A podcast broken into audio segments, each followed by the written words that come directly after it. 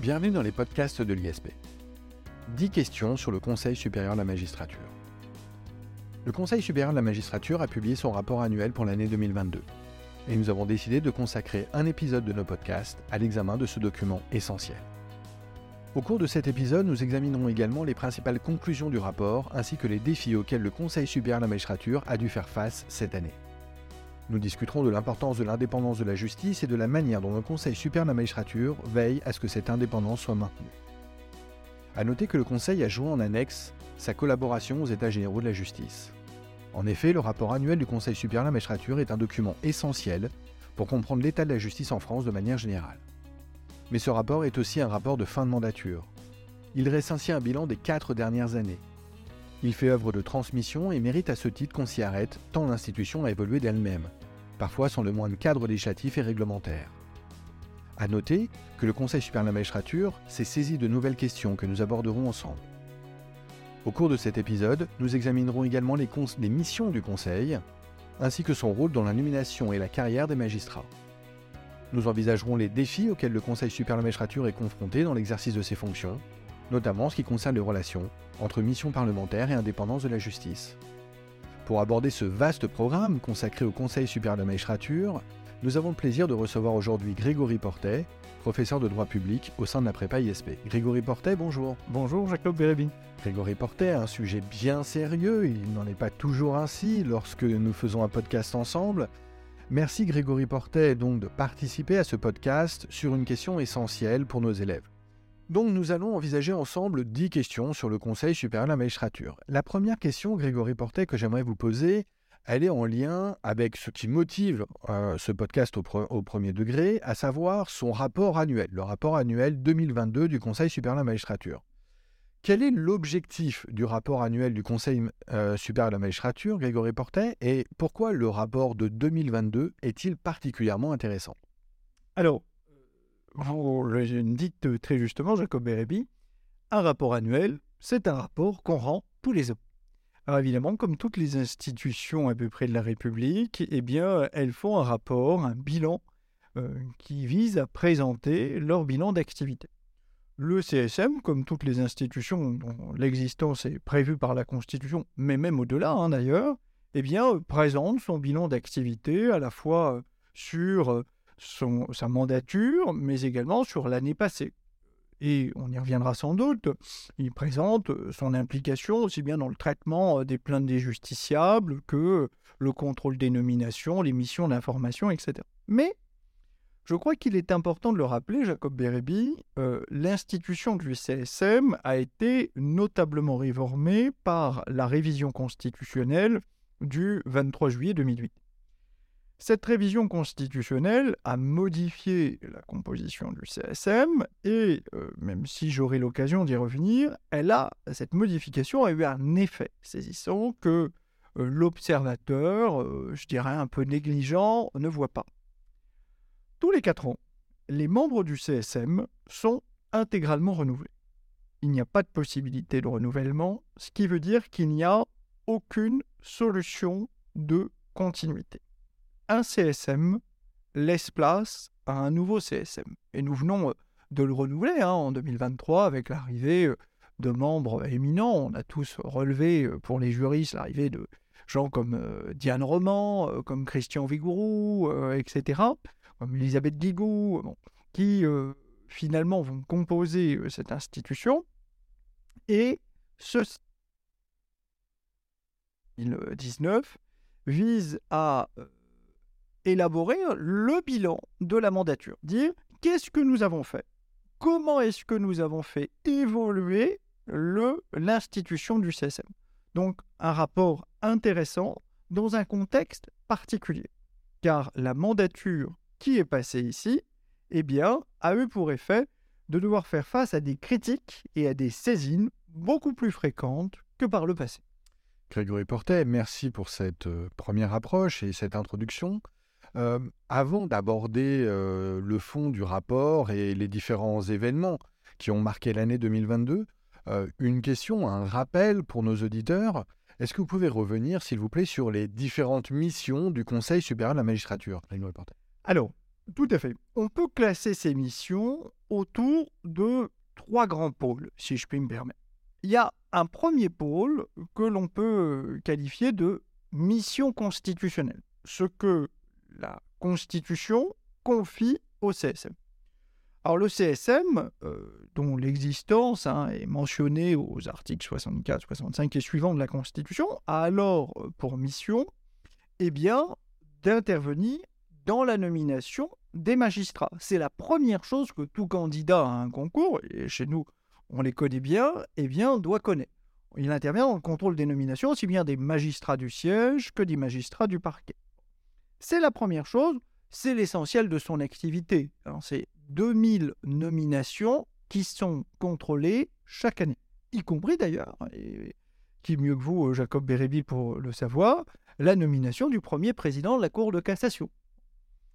Deuxième mission constitutionnelle, c'est bien sûr les questions de déontologie. Alors, c'est assez intéressant à mentionner parce que euh, l'enjeu, c'est de savoir est-ce que la déontologie a été respectée en termes d'exemplarité, de conduite, au-delà de, je dirais, de la simple, du simple comportement? Troisième mission constitutionnelle, c'est ce que l'on appelle, et c'était une volonté hein, de Nicolas Sarkozy, d'ouvrir la saisine aux justiciables. Justiciables qui saisissent hein, très fréquemment, bien sûr, le, le Conseil supérieur de la magistrature, alors, on est dans l'ordre de 250 saisines par an. Hein, c'est pas non plus. Et euh, pour euh, reprendre les chiffres, je les cherche à l'instant sous les yeux. Disons-le en peu de mots, l'essentiel des saisines euh, du CSM 280 aboutissent à des rejets. Ça, c'est l'essentiel de ces missions constitutionnelles, de la nomination, de la déontologie et puis de la plainte des justiciables.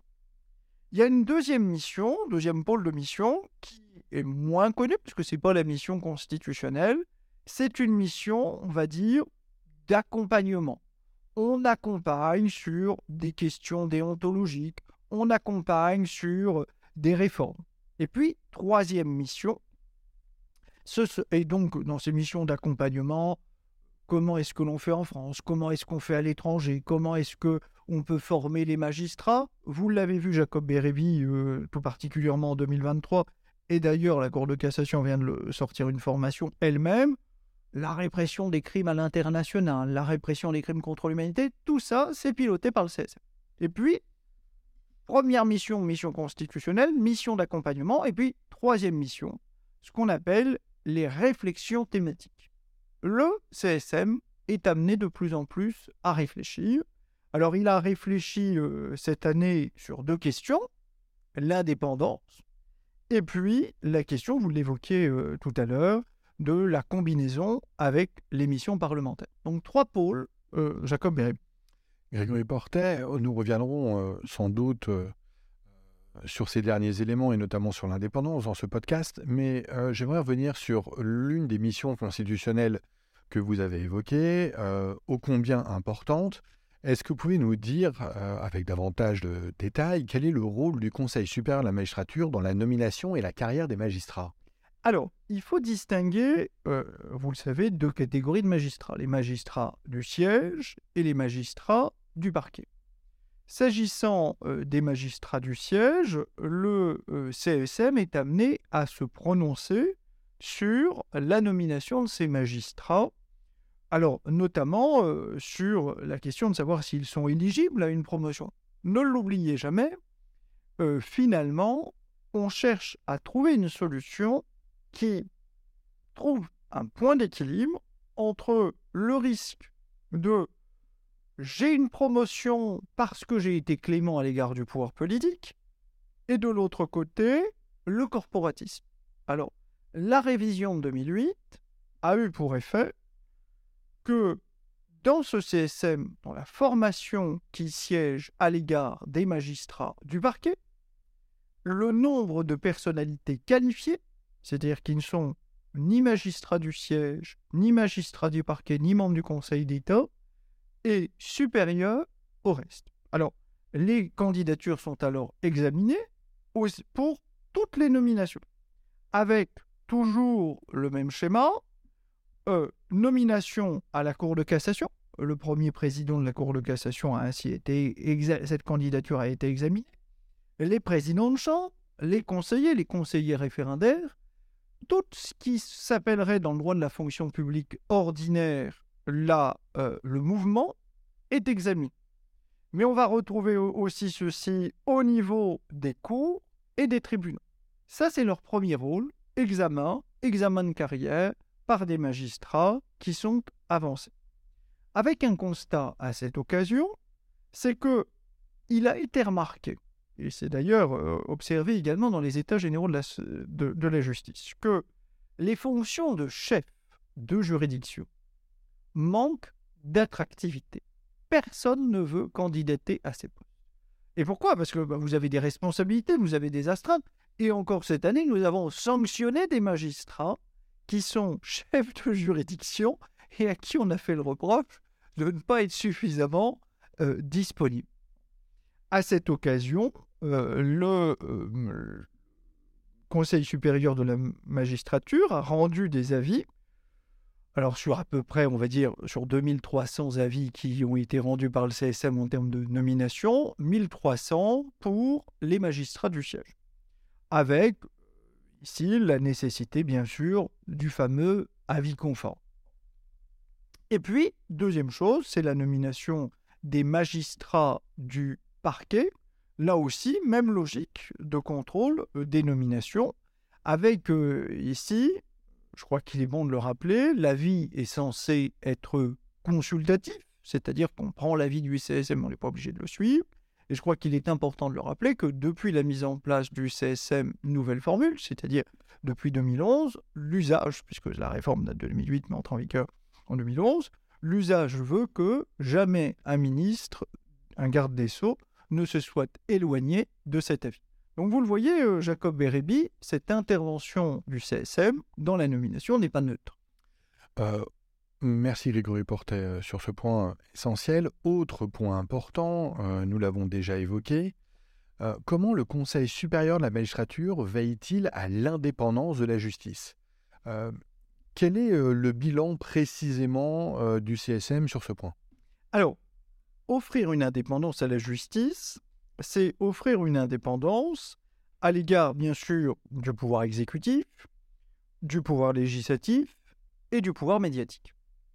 Alors, on peut dire que, à l'égard du pouvoir exécutif, c'est le rôle du CSM par sa formation, euh, euh, soit magistrat du siège à vie confort, paf, le pouvoir exécutif ne peut pas agir seul, soit magistrat du parquet, avis consultatif, mais qui de fait est toujours suivi, d'offrir une indépendance des magistrats à l'égard de ce pouvoir exécutif. Puisque dans la conception française, eh bien, l'autorité judiciaire, et non pas le pouvoir, est euh, considérée comme rattachée à une politique publique. D'ailleurs, hein, la fameuse formule qu'on doit à, à, notre actuel ministre de la Justice, euh, Éric Dupont-Moretti, euh, qui est de dire bah, finalement la, tragédie française consiste à avoir donné à une administration le nom d'une vertu. Eh bien, c'est cette question, ou, encore le, magnifique, la magnifique formule euh, d'un de nos anciens ministres, de, d'une de nos anciennes ministres de la Justice, qui parlait de l'oxymore de ministre de la Justice. Bon. Le ministère de la Justice a toujours eu beaucoup de chance. avec ses dirigeants. Et c'est vrai, oui, c'est vrai que, et surtout que les tensions, on va y revenir justement, sont extrêmement fortes avec cette année, sur l'année donc 2022, deux rencontres entre le CSM et le garde des Sceaux. Donc ça, c'est la première chose, c'est indépendance. Ensuite, indépendance à l'égard du pouvoir législatif. On peut dire que globalement, il n'y a pas d'enjeu sur ces questions-là modulo les questions traditionnelles que vous et moi nous avons étudiées dès la première année, des lois de validation, etc. Et puis, et ça je crois que c'est assez intéressant, euh, le CSM a, considéré dans son rapport de 2022 qu'il y avait lieu de repenser l'activité euh, du CSM à l'égard des médias. Pourquoi? Parce que aujourd'hui, euh, les médias se permettent de critiquer l'action des juges. Alors, c'est traditionnel, mais c'est sans doute plus fort, plus rapide et sans doute plus vif. Et le CSM s'en est ému, invitant d'ailleurs à dire que euh, il fallait mettre en place, ce qui est euh, budgété d'ailleurs pour euh, l'année à venir, une cellule de communication du CSM pour pouvoir répondre sur les incompréhensions. Donc effectivement, le CSM est là pour renforcer cette indépendance, y compris à l'égard du pouvoir médiatique. Très bien, merci Grégory Portet. nous nous focalisons bien sûr sur euh, le Conseil supérieur de la magistrature en général, mais euh, l'objet euh, de ce podcast, c'est aussi le rapport annuel pour l'année 2022. On en a déjà un peu parlé, mais est-ce que vous pouvez clairement exposer, Grégory Portet, quels sont les principaux événements qui ont marqué l'année 2022 pour le Conseil supérieur de la magistrature? Alors, dans son rapport, qui encore une fois revient sur la période des quatre dernières années, le CSM a noté que il y avait eu d'abord deux événements indépendamment de 2022 qui avaient marqué cette mandature. Je crois que c'est important de le rappeler. C'est euh, une saisine du président de la République en 2020 sur l'indépendance de la justice, puis une saisine du président de la République en 2021 sur la responsabilité des magistrats. Donc ça, c'est la première chose que l'on a eue, où le CSM a d'ailleurs pris le temps d'organiser sous sa responsabilité à la Cour de cassation un colloque autour de trois épisodes sur indépendance et responsabilité des magistrats. Donc ça, c'est la première chose, c'est une volonté d'être réactif. D'être réactif aux questions du temps présent. Deuxième chose, le CSM pour cette année, comme pour les années précédentes, si on prend le temps de les regarder, à relever eh bien, euh, les difficultés. Et n'a pas manqué de refaire référence, bien sûr, à la fameuse tribune des 3000, prenant le temps, et ce n'est pas quand même une institution connue pour euh, être dans la communication, de constater que d'ailleurs cette tribune, qui était au départ une tribune des 3000, est euh, arrivée sur la tribune des 8000. Donc elle a insisté, cette institution a insisté sur cette question-là, il y a un enjeu, un mal-être dans euh, le fonctionnement de la justice. Troisième axe, je crois, qu'on peut dégager comme euh, vecteur, c'est le CSM, et on y reviendra sans doute, euh, a pu sortir du cadre constitutionnel qui lui était donné. Je m'explique. Le CSM, normalement, il est saisi. Et c'est uniquement sur saisine qu'il a vocation à donner des avis.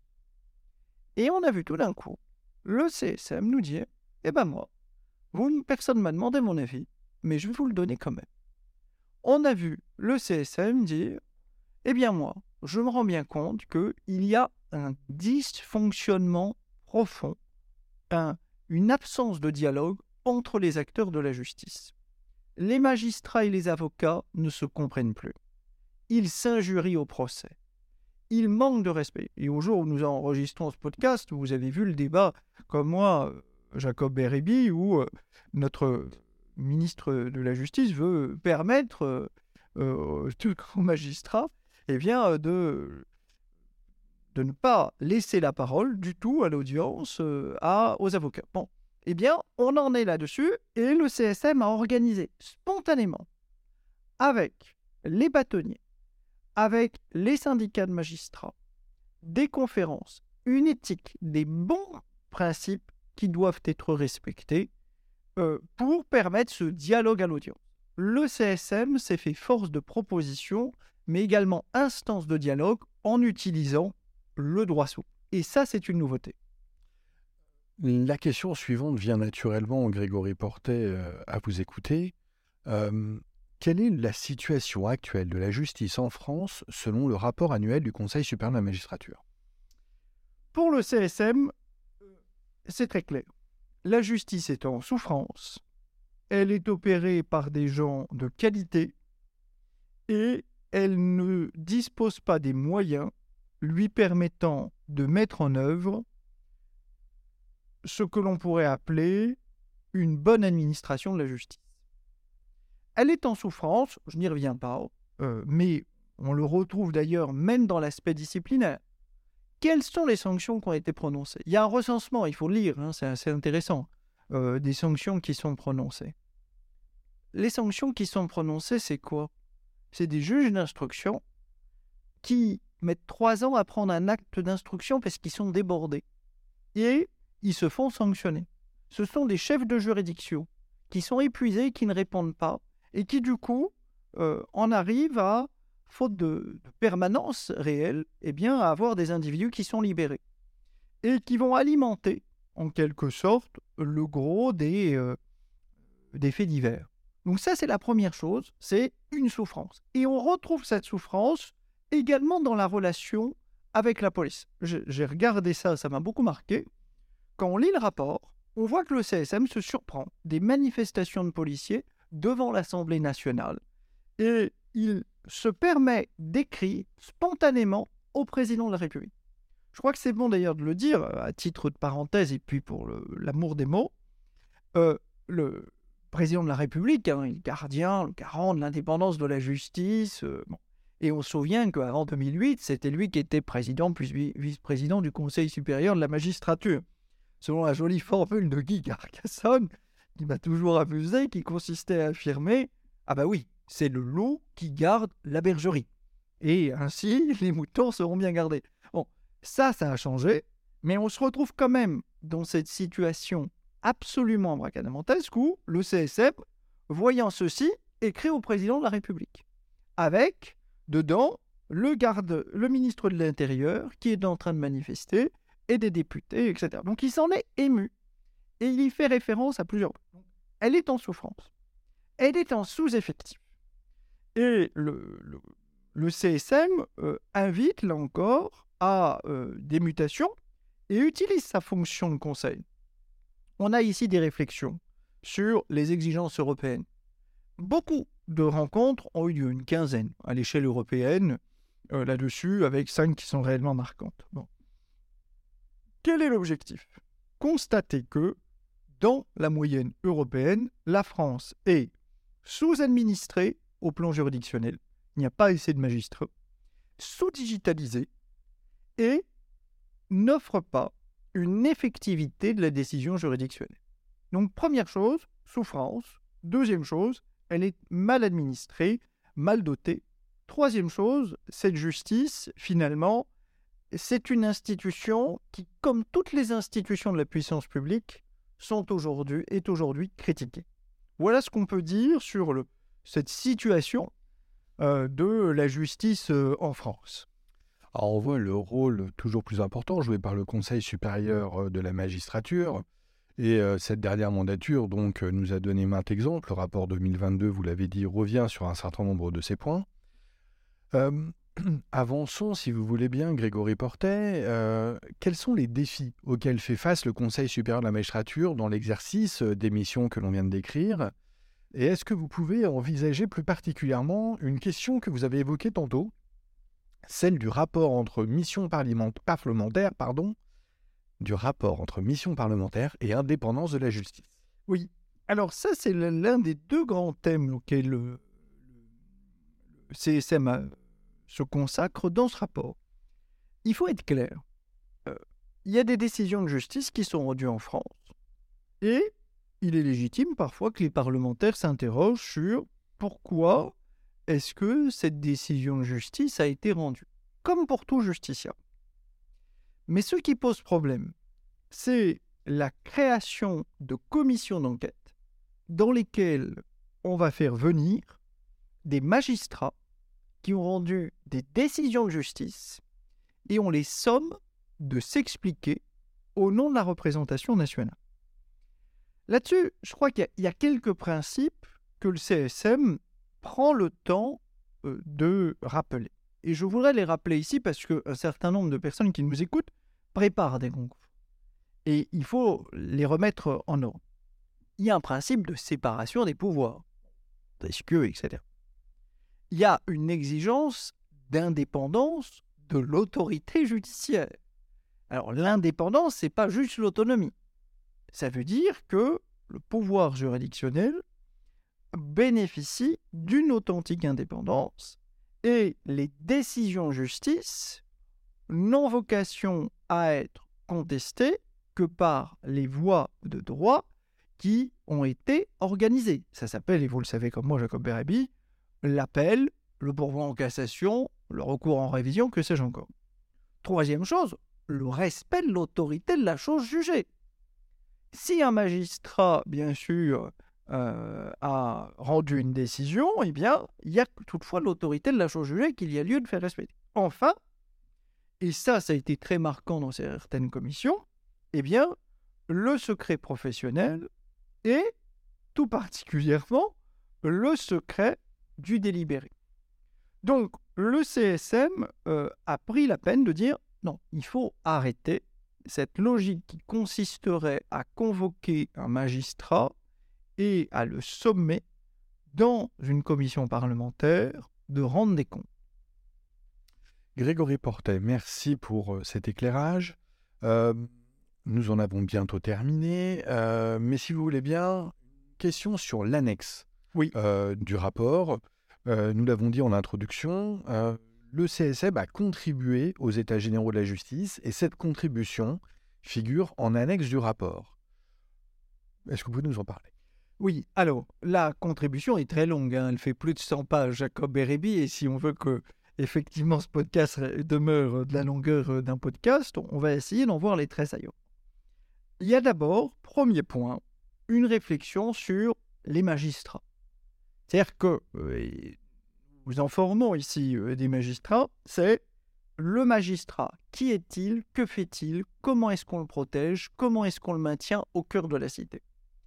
Là-dessus, le CSM rappelle une chose. Oui, le magistrat est un citoyen comme les autres. Oui, il a besoin d'une protection fonctionnelle. Oui, cette protection fonctionnelle ne peut être liée qu'à l'exercice de ses fonctions. Oui, le statut actuel est un statut qui offre des garanties suffisantes et il n'y a pas lieu, euh, sans doute, de le faire évoluer, notablement, si ce n'est peut-être, bien sûr, sur des questions économiques. Mais le premier point, c'est le statut des magistrats est une bonne chose. Alors, il évite la question, euh, qui pour moi aurait été centrale, de se dire, et tous ces petites personnes autour des magistrats, ces fameux sucres rapides, on en fait quoi? Mais il évite la question. En revanche, j'ai trouvé que c'était assez intéressant. Il évoque une question qui est l'évolution de la carrière des magistrats. Car c'est un problème dont souffrent toutes les fonctions publiques, l'avancement, l'avancement mérite. Toutes les fonctions publiques de France et de Navarre souffrent de ceci. Au nom de l'indépendance, au nom de la lutte contre la politisation, l'avancement se fait à l'ancienneté.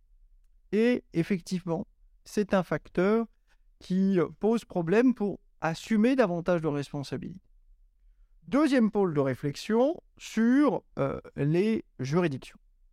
Sur les juridictions, le CSM euh, invite à une réflexion en constatant que quantité de juridictions sont dysfonctionnelles. Elles fonctionnent mal. Pourquoi? Parce que les chefs de juridiction, finalement, ne remplissent pas leurs fonctions. Le CSM dit quelque chose de très juste, Jacob Berami. Si aujourd'hui vous avez un problème avec un magistrat, il y a quantité de gens qui écrivent au CSM, parce que Nicolas Sarkozy a décidé qu'on pouvait écrire au CSM. Sur 280 plaintes, il y en a trois qui sont finalement euh, qui donnent lieu à une suite, et 200 euh, à peu près qui sont soit manifestement irrecevables, soit manifestement infondés. Et le CSM n'a ici qu'un pouvoir qui est un pouvoir de recommandation. C'est à peu près tout. Donc si vous voulez une justice qui fonctionne, bah, en réalité, il vaut mieux écrire au chef de juridiction pour dire bah, Je suis désolé, mais le juge d'instruction, il n'instruit pas, il n'y a pas d'affaire.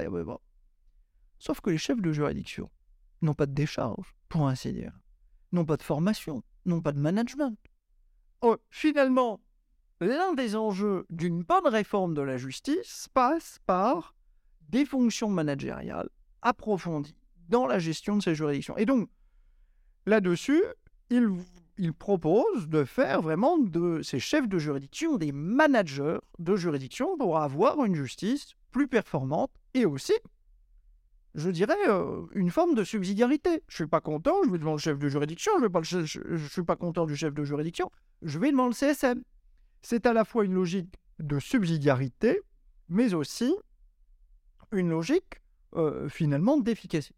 Troisième levier, c'est repenser peut-être les relations avec les gardes des Sceaux.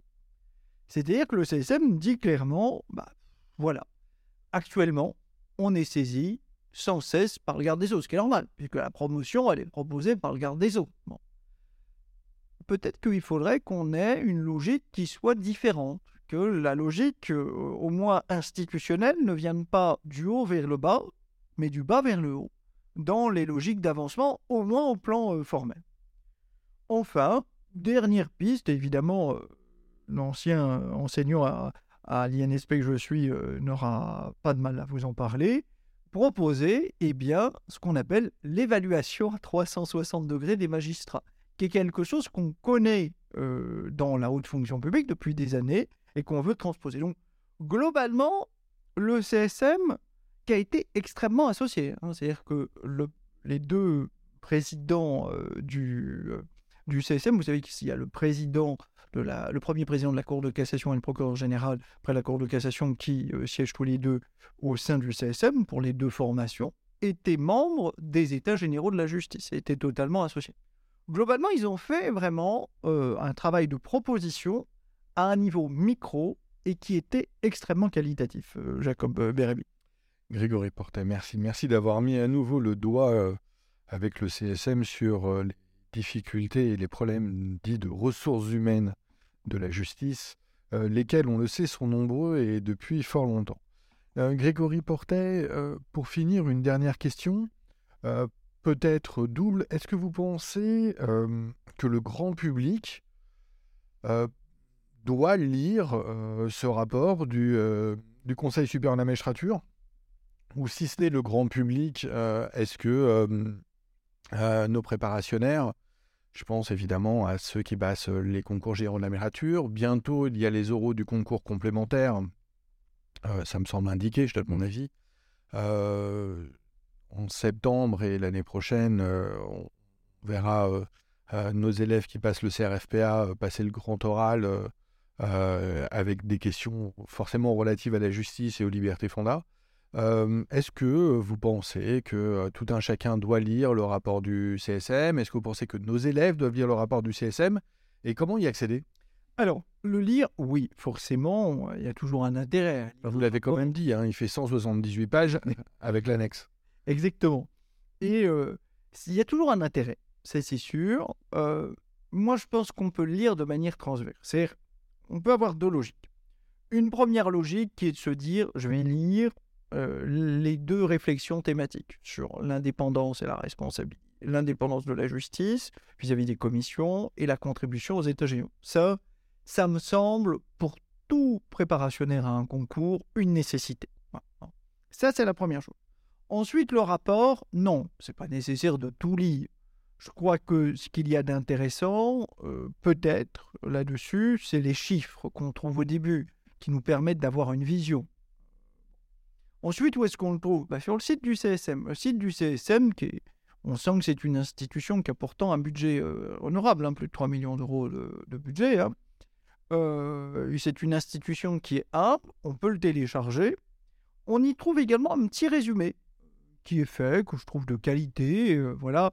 Alors, c'est pas là-dedans qu'on pourra tirer ce que l'on a dit ici dans le cadre de ce podcast. Si maintenant on se dit je suis préparationnaire et je veux une espèce de punchline pour euh, en parler à un oral, je dirais pour moi c'est ce que nous avons dit sur les, commissions parlementaires, ce que nous avons dit sur les États généraux. Je crois que c'est intéressant de dire que c'est la première fois que le CSM s'est mis à produire tout seul des avis, voire même à publier euh, des recommandations en disant arrêtez d'embêter les magistrats, euh, et notamment, vous vous souvenez dans l'affaire euh, Hanouna, qui proposait l'application d'une peine automatique, est une institution euh, humble. Et puis, je crois que c'est aussi intéressant de voir tout le travail qu'a essayé de faire euh, le CSM avec ses petits moyens pour réconcilier les acteurs de la justice. Parce que cette tension entre les acteurs, elle mérite effectivement un examen. Grégory Portet, je ne peux que m'associer pleinement à tous vos propos. Merci, merci de votre éclairage sur le Conseil supérieur de la magistrature et son rapport 2022. Grégory Porté, à bientôt. Merci, Jacob Bérébi. Merci, au revoir à tous.